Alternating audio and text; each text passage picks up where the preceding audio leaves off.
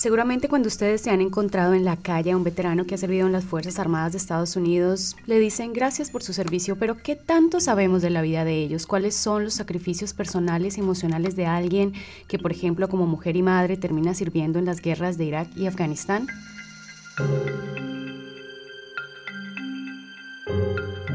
Bienvenidos a Latinos al Día, una producción del Día Dallas, el periódico en español del Dallas Morning News. Soy Jenny Manrique. Hoy nos acompaña Tristeza Ordex Ramírez, quien es la presidenta del Voto es Latino, pero además, a sus 36 años, es una veterana de guerra que estuvo en Irak y Afganistán. Tristeza, bienvenida a nuestros estudios aquí en el centro de Dallas, en The Dallas Morning News. Muchas gracias. Mira, bueno, primero quiero comenzar hablando de dónde nace tu interés por pertenecer a las Fuerzas Armadas y qué tanto el hecho de ser latina hizo que tu experiencia fuera única en este escenario tan varonil. So, para mí es que siendo criado en el barrio, queriendo diferentes oportunidades, supe que tal vez entrando en las Fuerzas Armadas sería algo bueno para mí, para poder salir de eso, salir adelante, sacar a mi familia para adelante, cuidar a mis papás. Y este, pues la oportunidad básicamente.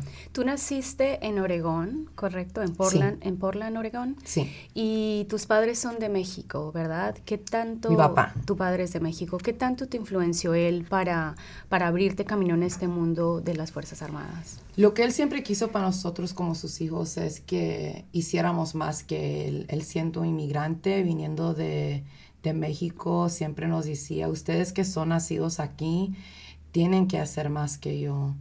Y yo siempre cargué eso, sigo cargándolo ahora, que lo mínimo no es suficiente. Siempre debemos de luchar para hacer más. Me contabas que tu padre desde chica te incluyó en otras actividades varoniles, de jugar fútbol, de tener como esa idea de igualdad y de paridad. Cuéntame un poco de eso. Mi papá, aunque él tenía el machismo que muchos latinos tienen, él siempre nos decía que aunque seamos mujercitas, que debemos de incluirnos en todo. Él, él nunca quiso que nosotros tuviéramos un límite solo porque éramos mujeres, sus hijas. Y me metí, me metí a jugar en el fútbol con los muchachos o que me incluía con los muchachos si ellos estaban jugando juegos, lo que, lo que fuera, nunca le importaba.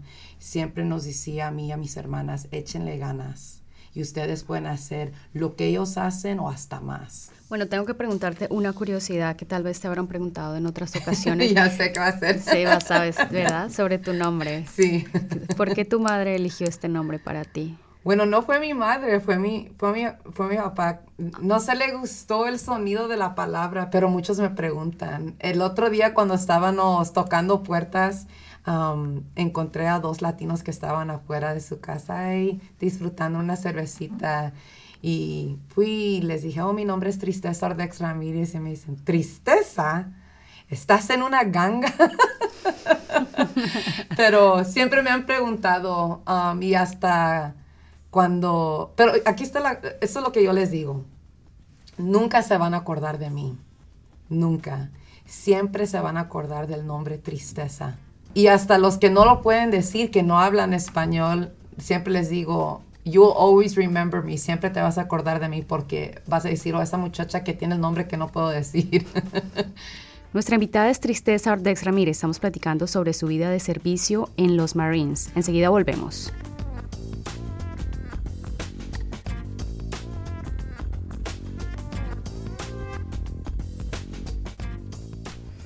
Qué momento eh, tienes esta interacción con, con, los oficiales que reclutan para las Fuerzas Armadas y qué fue lo que encontraste en esa interacción que te llamó la atención y dijiste, este es el camino que quiero seguir en mi vida? Lo que me atrayó es que era, yo sabía que no iba a ser algo fácil y a mí nunca me ha gustado algo que alguien me, me puede solamente entregar así nomás por darme. Yo quería algo que me iba a poner en una posición en donde um, iba a tener que, que esforzarme y, y, y, y, empujar un poquito más y un poquito más para, para saber cuánto puedo hacer. ¿Y de ahí te fuiste para dónde? De ahí me fui para South Carolina, um, en donde empecé a entrenar y entrando en, los Marines es diferente que en, entrando en el Army o en la Navy. Este, el, el entrenamiento es tres meses y no te tratan como una persona frágil, te gritan, te ponen a correr para arriba y para abajo, que te, hacen un tiradero, te tiran las cosas por donde quiera y uno lo tiene que levantar y te dan 10 segundos para hacerlo todo y uno sabe que en 10 segundos no se va a poder hacer, pero eso es parte del entrenamiento para que uno se empuje un poquito más, se esfuerce un poquito más. You must work hard to strengthen your body, your spirit, and your mind. Be proud of yourself and the uniform you wear. Above all else, never quit or give up. We offer you the challenge of recruit training and the opportunity to earn the title, United States Marine. Bueno, cuéntanos cómo después de estar en, en, en, Carolina del Sur eh, terminas siendo enviada a Irak. ¿En qué contexto sucede esto? So, la unidad en donde estaba yo pidieron un voluntario o una voluntaria que fuera para que pudieran mandar a una persona extra para estar ahí con, con el equipo. Les dije que yo iba a ir um, y todo resultó que una de las muchachas que iba a ir con nosotros no pudo ir porque se embarazó. Tres semanas antes de que nos fuéramos nos dimos cuenta y pues quedó bien que yo les había dicho porque si yo no me hubiera levantado, entonces tres semanas antes de irnos para Irak, ellos tuvieran que sacar a una persona de otra unidad. Y eso no solamente afectaría a esa persona, pero a sus familias, el preparamiento que se toma para, para poder mandar a alguien para allá.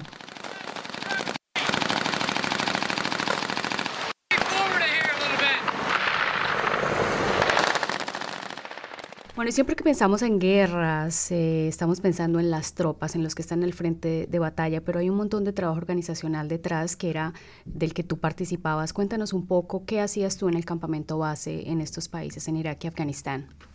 So, para mí, mi tarea era um, estructurar las horas de nuestros pilotos para que pudiéramos apoyar operaciones en la tierra. So, si ellos estaban volando seis horas. Necesitamos que ver que ellos tengan ciertas horas para dormir, um, porque si no, entonces puede causar problemas al, avión que están volando o que los pilotos estén esté volando cansados y va a afectar a los que están en la tierra tratando de hacer cualquier misión que les han dado. Eh, y también para mantener los horarios para quién necesitaba cuál apoyo en la tierra. So, si teníamos que mover a ciertas personas para un lugar a otro o materiales o este, solamente para operaciones, so, yo estaba encargada de, de, ver qué estaba entrando o qué estaba saliendo de, de la base.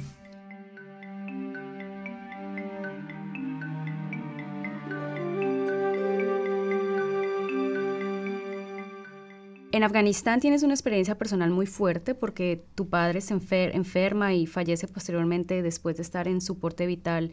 Cuéntanos cómo sucede esta experiencia y, qué impacto ha tenido en tu vida. Fue muy difícil para mí porque pues yo y mi papá nunca tuvimos, no siempre tuvimos una buena relación y yo pienso que los últimos tres años antes de que él se enfermara fue cuando empezamos a reparar esa relación y hablar más, comunicarnos más.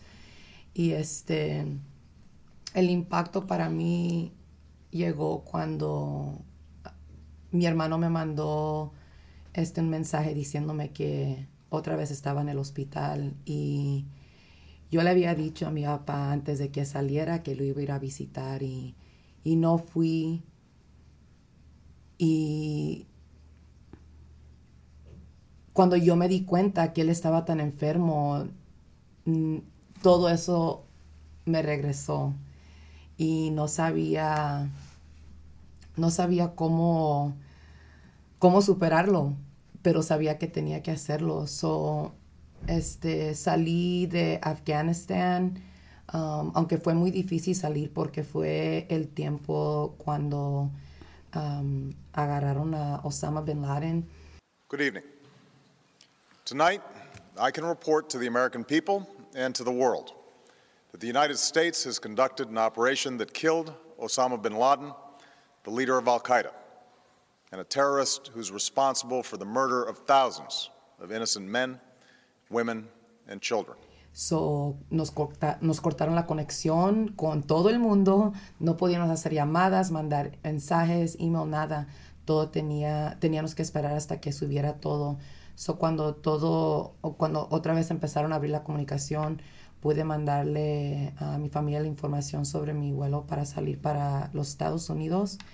Uh, pero cuando llegué, recibí un mensaje en mi celular diciéndome que lo pusieron en una máquina Um, y unas dos, como dos semanas después tuvimos que desconectarlo, hicimos la decisión de quitarlo de la máquina.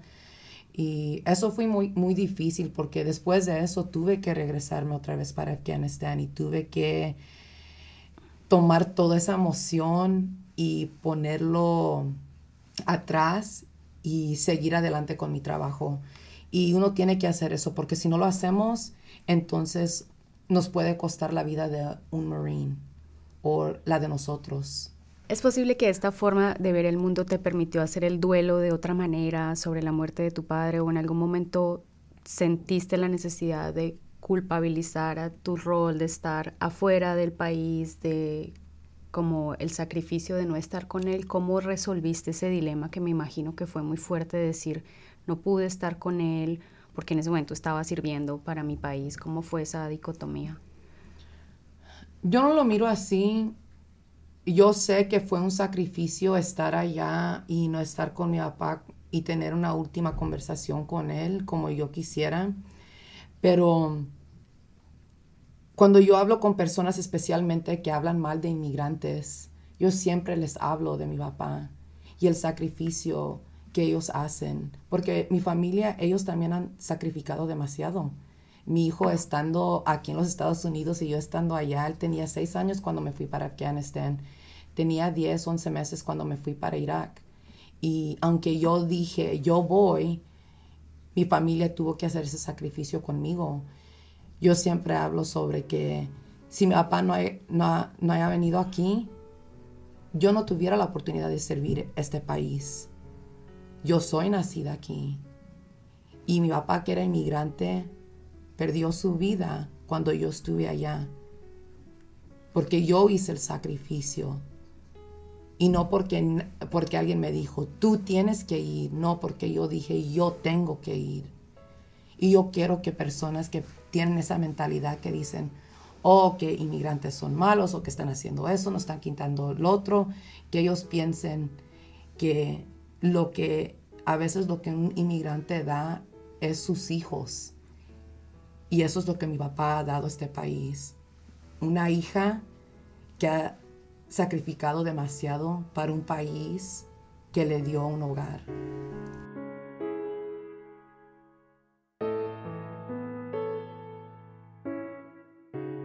Bueno, nuestra invitada es Tristeza de Ramírez. Estamos platicando sobre su vida como una latina en las Fuerzas Armadas de este país. Cuando volvamos vamos a conocer un poco más cómo es su vida hoy como veterana. Enseguida volvemos.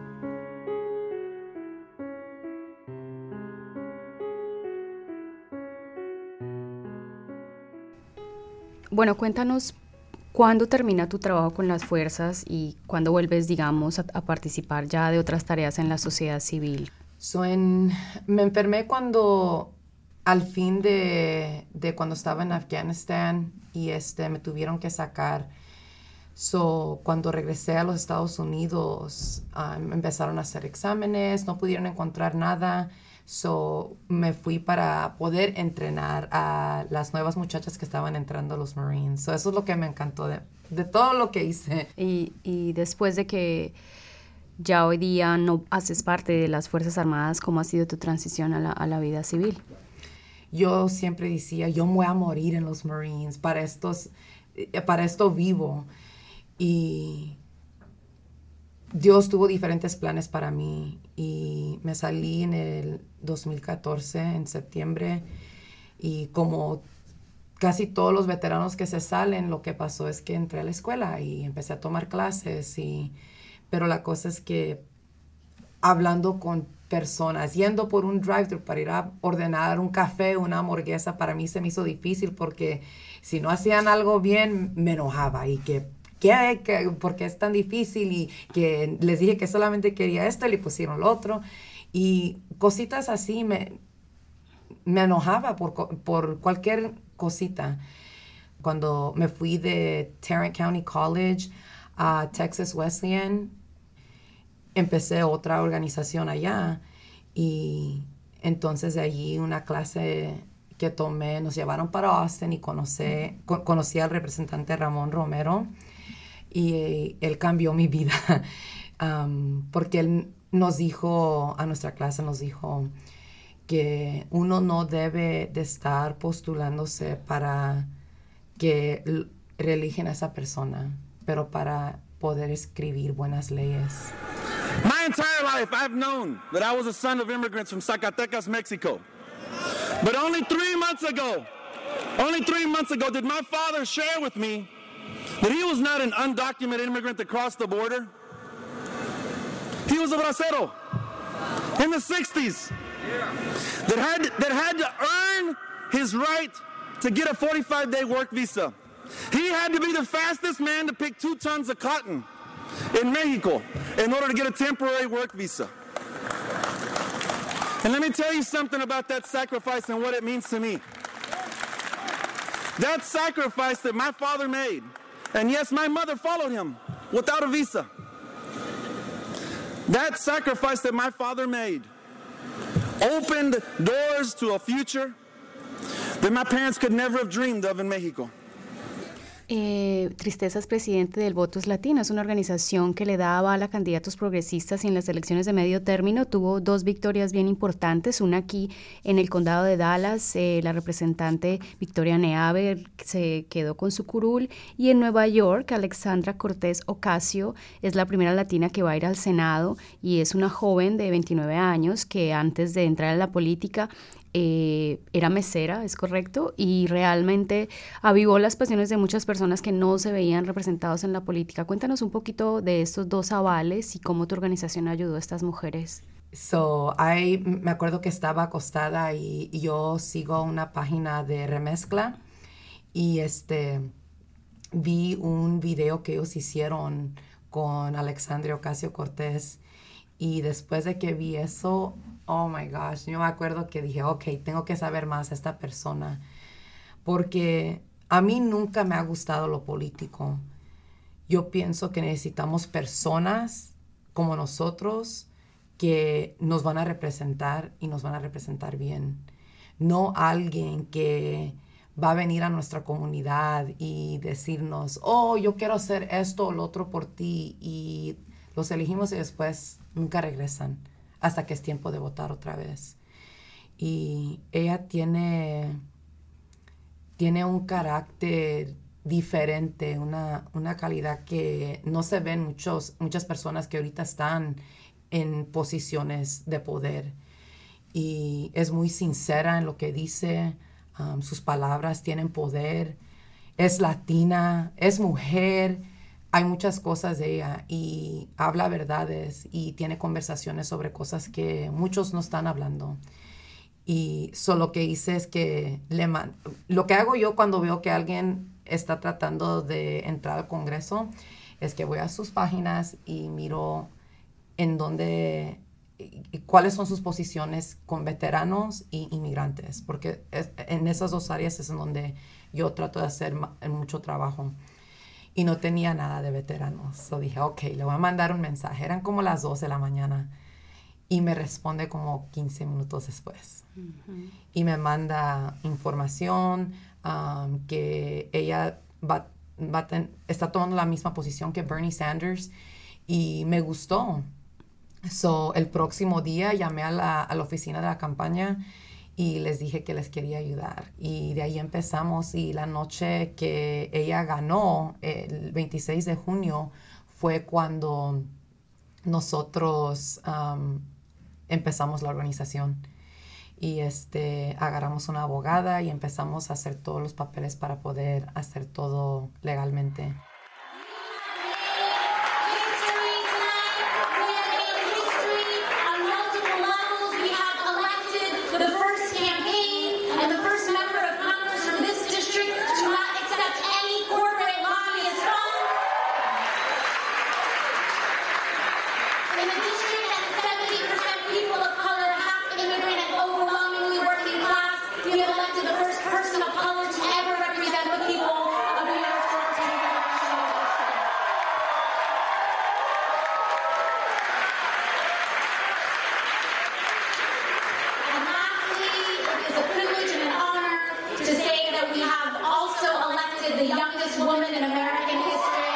Nuestra invitada es Tristeza Ordes Ramírez. Estamos platicando sobre su vida en las Fuerzas Armadas de este país, pero también su transición, digamos, al campo político. Antes de despedirnos, quisiera preguntarte que nos cuentes un poco sobre tu trabajo, sobre la prevención del suicidio entre veteranos. Para mí eso es algo muy personal porque yo, yo he batallado con PTSD y es algo muy frágil para nuestra comunidad.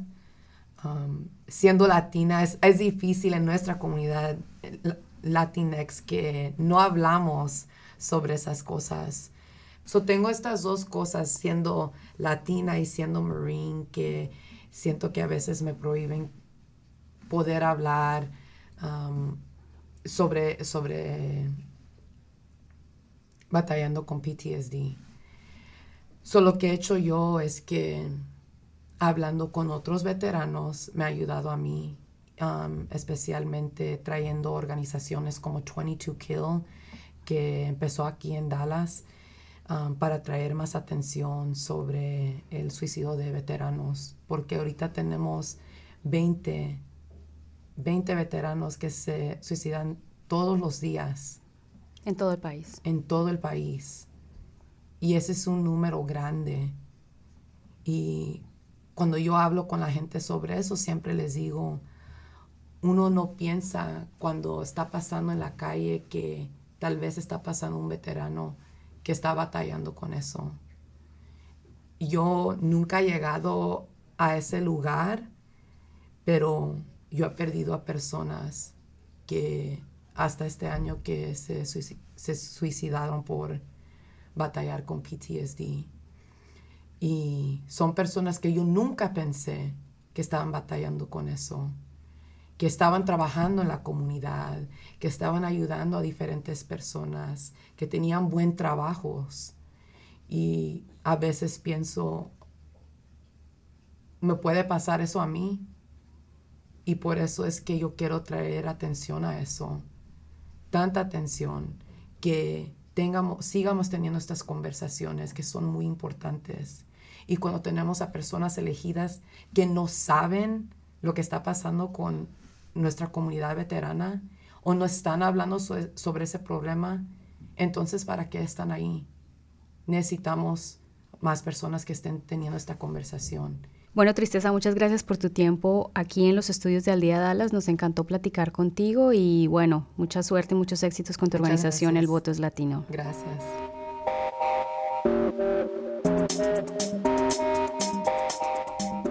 Esto fue Latinos al Día. Los acompañó Jenny Manrique y en la producción Javier Guiribet desde los estudios del Dallas Morning News en el centro de Dallas. No olviden seguirnos en redes sociales arroba al día Dallas en Facebook, Twitter e Instagram. Hasta la próxima.